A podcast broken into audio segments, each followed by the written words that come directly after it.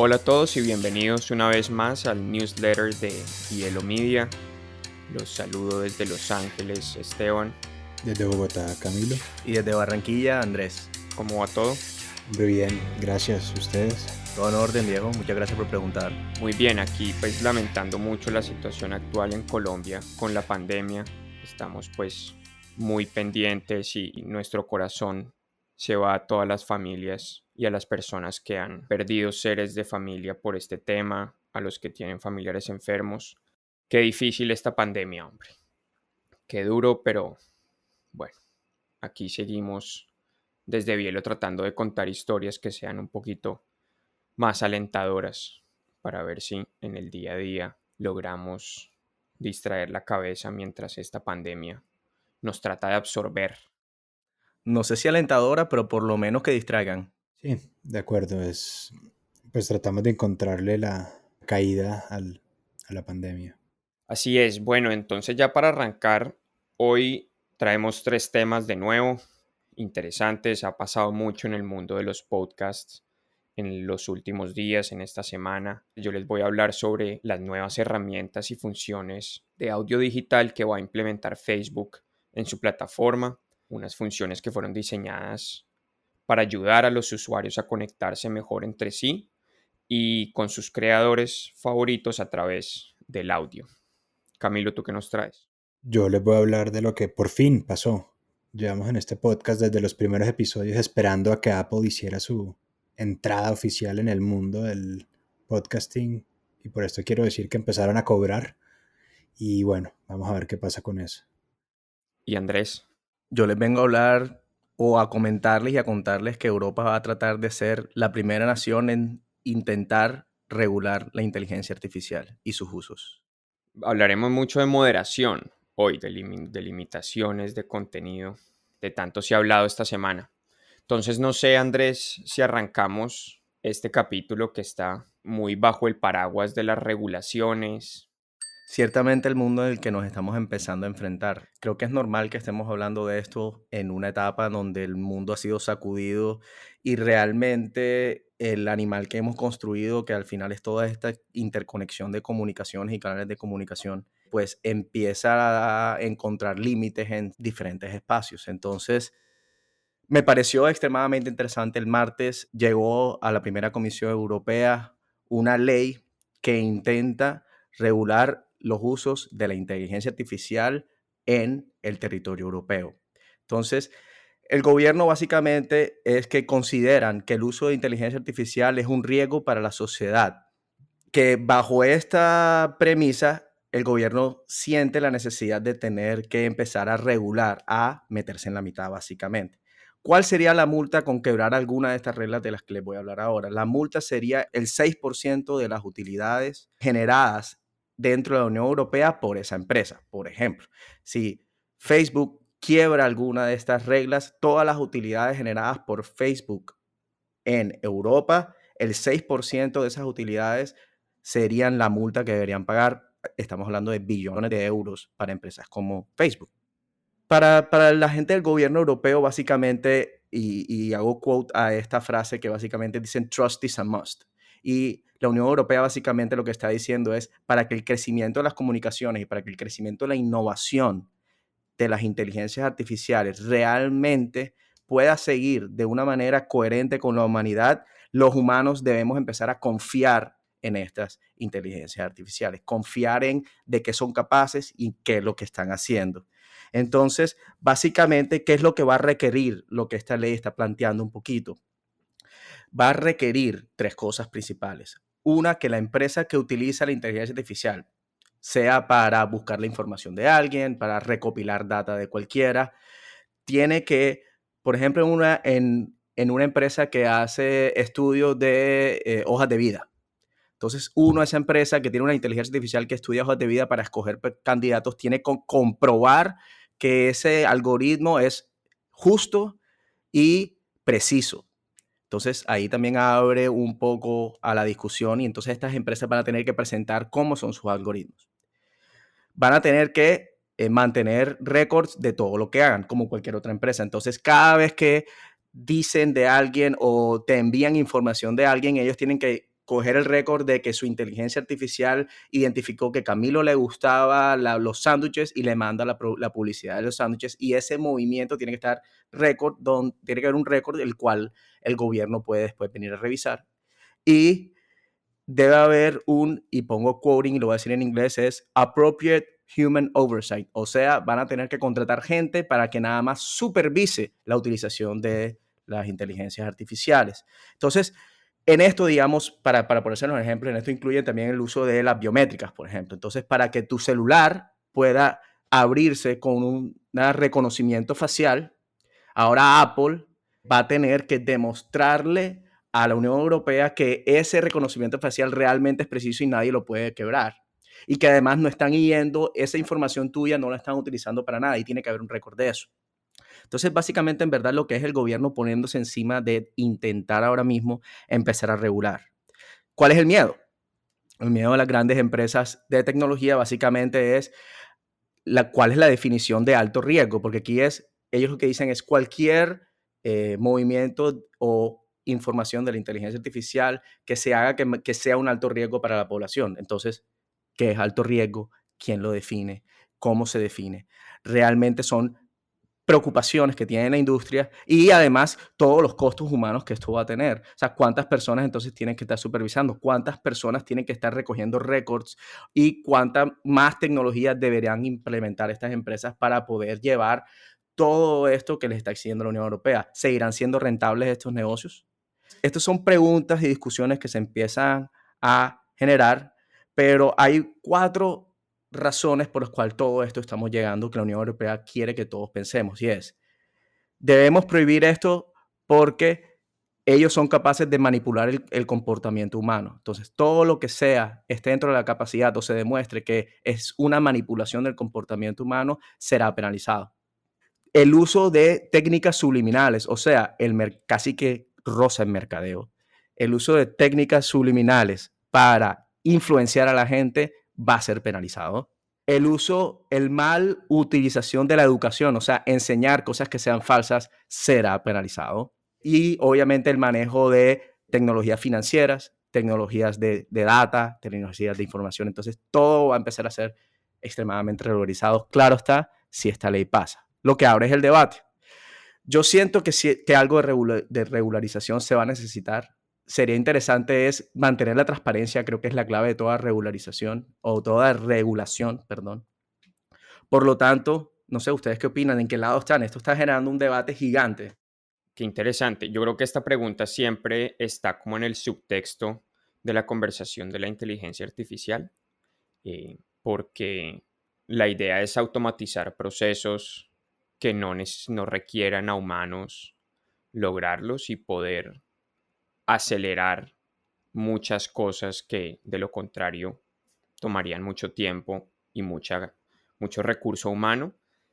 Pero interesante que necesitemos ahora entonces más personas para supervisar lo que la inteligencia artificial se supone debe hacer. Entonces es como, por lo menos en términos de mercadeo, en términos de publicidad, que es como la, la, la forma que uno más cercana siente la inteligencia artificial en el día a día, por lo menos por el uso de las redes sociales, el Internet, yo siento que es la limitación más, más latente en el día a día, pero veremos pues qué pasa con ese, con ese debate. Yo la verdad no, no tomo ni un partido ni otro, no siento que tiene que estar regulado porque es desesperante que uno se sienta que siempre alguien lo está viendo, es un poco desalentador perder libertad en el sentido de la única forma de que el sistema y el computador y la inteligencia artificial o las empresas que lo utilizan no sepan de mí es no interactuando. Y si interactúo inmediatamente ya saben todo de mí.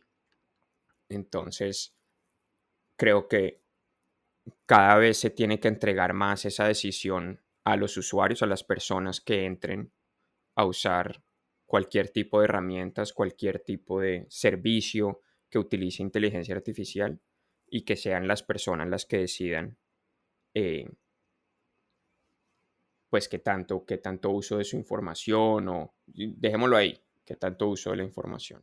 Eh, me encantó eso que dijiste, Piero, y lo de la confianza es necesaria, como trust is a must. Me parece, me encanta, me encanta. Yo creo que el, el mundo se beneficiaría un montón de... En uno de los podcasts que estuvimos grabando hace poquito de Bielo, que va a empezar a salir, que es el del CESA, muy recomendado. El invitado decía, vea, el problema que yo le veo al emprendimiento en Colombia es la falta de confianza. Él proponía una regla que me parece interesante, es 51-49. Yo siempre tengo que estar más dispuesto a dar que recibir, así sea por un poquito. Eso me parece chévere como principio general de la vida. Yo lo aplicaría también para cómo me siento con la tecnología, por ejemplo. Yo creo que aquí el gran, gran, gran problema, por lo menos como lo siento yo, es el tema de los estímulos. Mientras la gran, la gran fuente de ingresos para todas estas empresas de tecnología sean los ads y la gracia pues que implementen todos estos sistemas y para mover billones de dólares en venderme a mi sudadera ahí o en venderle al otro zapatos, nada, no, no sé, me va a parecer hueso, insulso, feo yo creo que si encontramos una manera inteligente de, que, todas las o sea, que todas las partes se beneficien, que nosotros tengamos el acceso pues, a estas super tecnologías y que las empresas de tecnologías tengan un estímulo interesante para seguir desarrollándolas, creo que, creo que vamos por buen camino. Yo soy, creo que por lo menos yo, yo soy un poco más libertario en el tema de la regulación, pero sí me parece importante tratar de entender como sociedad qué es lo que está pasando con, con la información, con la inteligencia artificial y tratar de sino de regularla, por lo menos de entenderla y entender como, nosotros como usuario qué estamos entregando a cambio de lo que estamos recibiendo. Pues entonces, yo creo que para cerrar el tema de Andrés, eh, podemos movernos, Cami. Yo creo que el tema que tú nos vas a hablar hoy de pues Apple por fin abriendo la posibilidad o metiéndose pues ya en el negocio de los podcasts como tal, bueno, voy a contextualizar un poquito la, discusión lo más rápido que pueda. Hace 15 años, eh, a la fecha, Apple lanzó Apple Podcast, que fue en realidad como el mundo conoció los podcasts. Y de ese entonces hasta ahora lo que ha hecho Apple es tener esa aplicación en todos los dispositivos Apple que tiene. Eso, eso estaba ahí gratis para todo el mundo. De repente salieron Stitcher y Google Podcast y Spotify y bueno, y toda la cantidad de plataformas que conocemos. Y en el lanzamiento de los nuevos productos Apple de Antier, lanzaron este servicio de suscripción de podcast que se llama bueno, Apple Podcast Premium. Esto consiste en que es una manera de generarle revenue a los podcasteros. Entonces, pues como siempre hemos dicho, uno hace podcast y eso nadie le paga a uno por eso. Aquí hay una oportunidad directa en la que uno le dice al, usuario, oiga, si usted le gusta Orbi de Orbi, deme un dólar, tres dólares, cinco dólares al mes, lo que sea, y yo le doy acceso a contenido premium, a episodios especiales, a otros podcasts de Urbi et Orbi. Y eso, eso es algo muy interesante. Eso es lo que hace Patreon, eso es lo que hace otros de, de las cosas que hemos hablado aquí en este podcast. Pero este modelo, la comunidad del podcasting está histérica con Apple porque, uno, uno le tiene que pagar a Apple 20 dólares al mes por ofrecer ese servicio y Apple se lleva 30% de las ganancias en el primer año y el 15% para el resto de la vida. Lo que sí creo que es muy interesante y quiero traer a la mesa es el tema de, llegó el momento, era lo que estábamos esperando, ya empezaron oficialmente los podcasting wars. Ahora sí es un tema de todo el mundo a tener contenido premium original y ver a dónde tiran los usuarios. Entonces Spotify lleva tres o cuatro años comprando a Joe Rogan, a, a DC, a las Kardashians, al príncipe Harry. Y ahora Apple también dice, listo, si va a ser la cosa, yo también entro y ya pues, entonces tiene a Pushkin Industries, sacó varios contenidos originales. Entonces, nada, yo estoy emocionadísimo. O sea, yo siento que esto es, estoy, estamos como entrando a la época de Netflix hace un par de años, donde entonces, no, ya te viste esto en HBO y salió lo otro en Netflix y ahora está Amazon Prime y en Hulu. Entonces, esto es contenido. Crear, como le decía a mi papá que estaba hablando con él esta mañana de esto, ahora el Andrés, que es el socio, nos dice siempre cash is king ahora está haciendo realidad lo que decimos nosotros que content is king. Entonces ahora es un tema de generar buenas historias que el mundo debe escuchar. ¿Cómo, cómo han visto ustedes la cosa? ¿Qué les parece? ¿Creen, ¿Creen que Bielo, por ejemplo, va a entrar ahí? Yo esperaría que sí, honestamente. O sea, yo siento que ese es el futuro de los podcasts, lo hemos hablado un poco. O sea, no siento que advertisement, digamos, hablando un poco del tema de antes también, donde advertisement es el problema real, donde se ha vuelto el, la manera principal de generar ingresos en la web, pero yo siento que el futuro de los podcasts no es ahí, porque nosotros como audiencia de podcast realmente la publicidad no nos gusta demasiado. O sea, está bien, pero siento que interrumpe nuestros programas, por lo menos a mí me sucede. Y siento que esto es una manera mucho más friendly para la audiencia. Creo que es mucho más enfocada hacia lo que la audiencia quiere. Entonces, yo estoy todo a favor de este modelo de negocio. Sí, de acuerdo. Yo siento que es un tema de hábitos de consumo y con las semanas y los meses la gente se va a acostumbrar que los podcasts no van a ser gratis. Los buenos podcasts valen. Lo mismo que vale la suscripción a Netflix, lo mismo que vale si quieres verte la película de la que todos tus amigos, tíos, primos, hermanos están hablando, vale.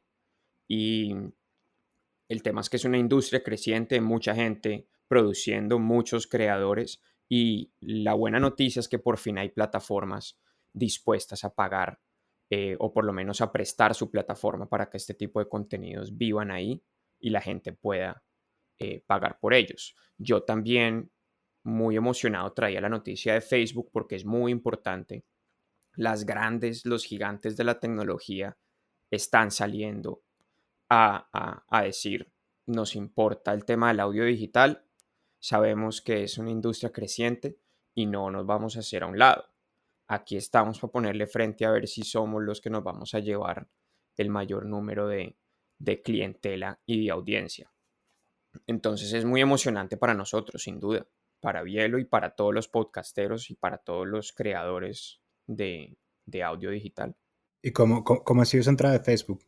Bueno, entonces ahí yo ya les voy a hablar un poco sobre mi tema que surge a raíz de unas declaraciones de Zuckerberg esta semana también con una periodista independiente y lo entrevistaron para que él hablara de las nuevas herramientas y funciones de audio digital que va a implementar Facebook. Mucho se habló también del tema de Spotify, les pongo un poco como para encasillarlo. Facebook va a tener una integración de Spotify como parte de esta nueva iniciativa, pero esa asociación todavía no quisieron entrar a dar muchos detalles. Zuckerberg dijo que la otra semana o en un par de semanas hablarán más de, la alianza entre Spotify y Facebook, que va a ser más relacionada hacia la música, pero también va a incluir podcast. Pero básicamente lo que yo les quería hablar es estas nuevas herramientas que fueron diseñadas un poco como para ayudar a todos los usuarios a que se conecten a través del mundo sonoro y del audio. Los esfuerzos están y los objetivos están en ayudar a los creadores a monetizar mejor su trabajo que es un poco la misma idea de Apple. Claro, Facebook y Apple se llevan una parte de la plata que entre, pero es todo el concepto de necesitamos monetizar este contenido porque alguien lo está produciendo y vive de esto y le está gastando su tiempo. Entonces, ¿cuáles son estas nuevas adiciones que Facebook va a implementar en su aplicación? Básicamente son tres, y así fue como lo dividió también Zuckerberg, y son los soundbites, que digamos que a grosso modo es tener un flujo de clips muy breves que se pueden postear en el feed de las personas. Entonces esto es como, imagínense la versión de audio de un TikTok o la versión de audio de un reel. Es exactamente lo mismo.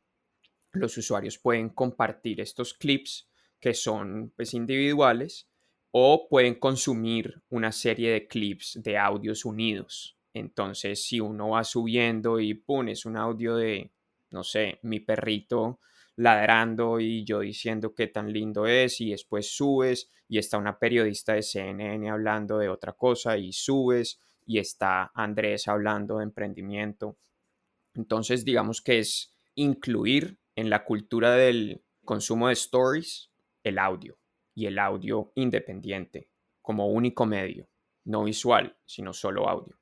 Los podcasts es otra de las implementaciones que hace Facebook y aquí lo que van a crear, lo que fue muy interesante, es que Facebook dijo que va a crear una herramienta para descubrir podcasts buenos, para que los creadores puedan, por un lado, compartir sus podcasts con los usuarios en Facebook, pero para que también los usuarios consuman y descubran podcasts en Facebook, que no es, no es cosa menor porque gran parte del problema es cómo hago yo para que cuando la gente escribe podcast de emprendimiento, el mío salga de los primeros. Entonces, Facebook también habló de asociaciones con aplicaciones de podcast externas, el tema de Spotify que ya lo dijo, pero también están abiertos a otras, a otras compañías y por eso no han querido salir a decir solo estamos con Spotify haciendo esta alianza.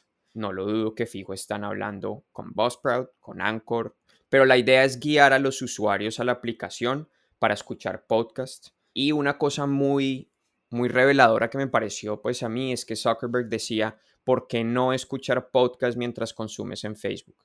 ¿Por qué no, por ejemplo, entras a Facebook, Facebook te recomienda un podcast, empiezas a escuchar el podcast y después te vas a Facebook y puedes seguir consumiendo cosas en Facebook mientras un podcast en el background suena, que me parece interesante.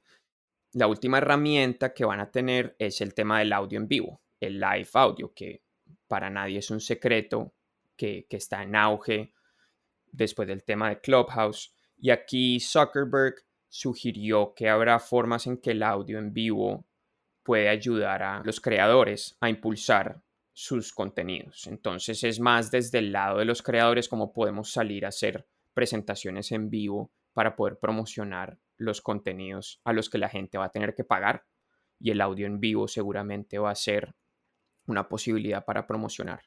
Pero al final del día yo siento que el objetivo de todo esto, ya como para cerrar, es más allá de crear el conjunto de, de estos productos de audio, es que el audio sea tan sólido y tan efectivo como los productos de texto y video, que yo siento que esa es como la gran competencia macro de cómo hacemos los que trabajamos en el mundo del audio digital para llegar a un nivel de masas tan grandes como el que llega el video.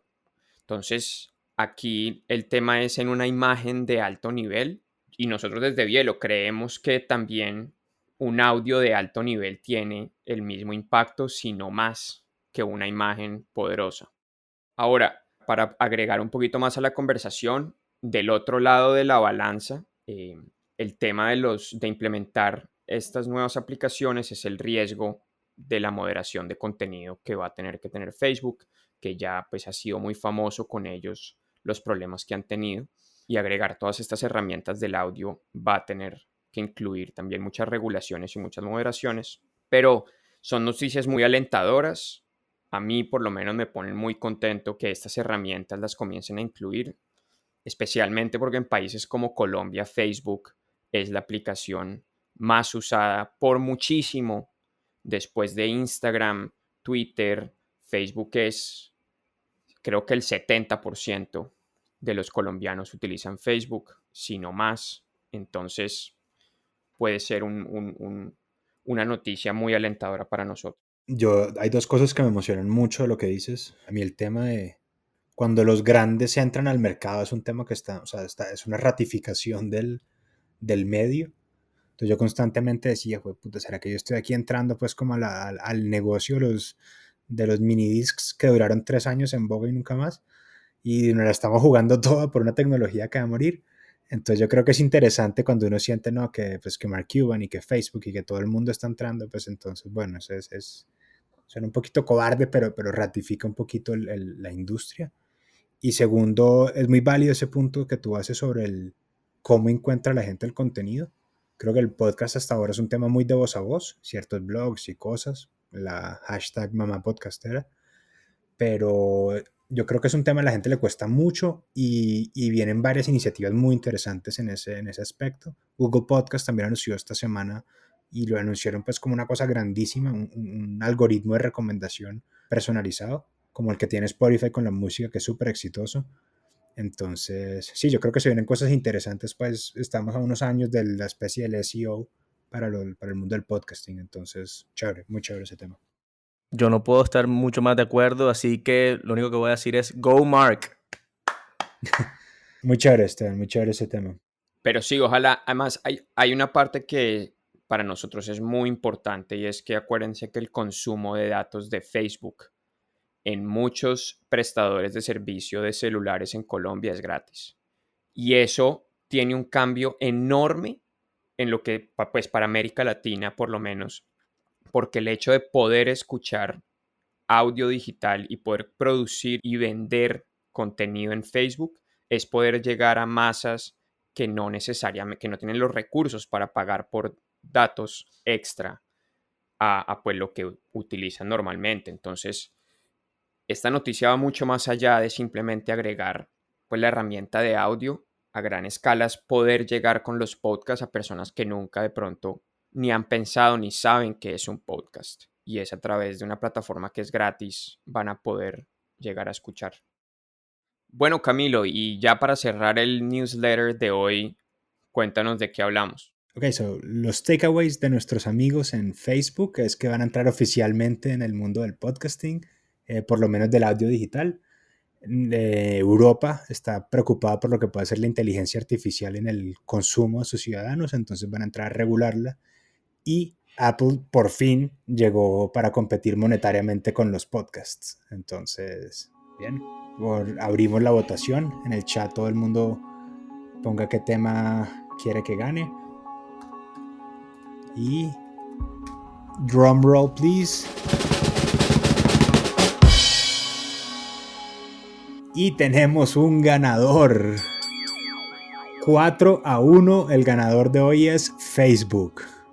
Muy bien, Esteban. Gracias a mis amigos de la audiencia, Alejandra y a Eric. Entonces, eso, eso ha sido todo por hoy. Bueno, muchísimas gracias y volveremos pronto una vez más con noticias interesantes y relevantes para la industria, también para el entretenimiento, la tecnología y todo lo que nos interesa a nosotros desde Bielo. Esperamos que todos tengan una muy buena tarde, noche, mañana, desde donde lo estén escuchando. Síganos en Instagram, arroba Bielomedia. Escríbanos por ahí si tienen algún comentario o también nos pueden escribir a nuestro correo info arroba bielomedia.io si tienen alguna sugerencia o quisieran escuchar alguna noticia en especial. En LinkedIn también estamos tratando de ser activos recientemente. Y hay unas fotos chéveres en la página web www.bielomedia.io. Bueno, pues, muchas gracias, gracias Camilo, gracias Andrés, nos vemos en una próxima. Chao, mamá.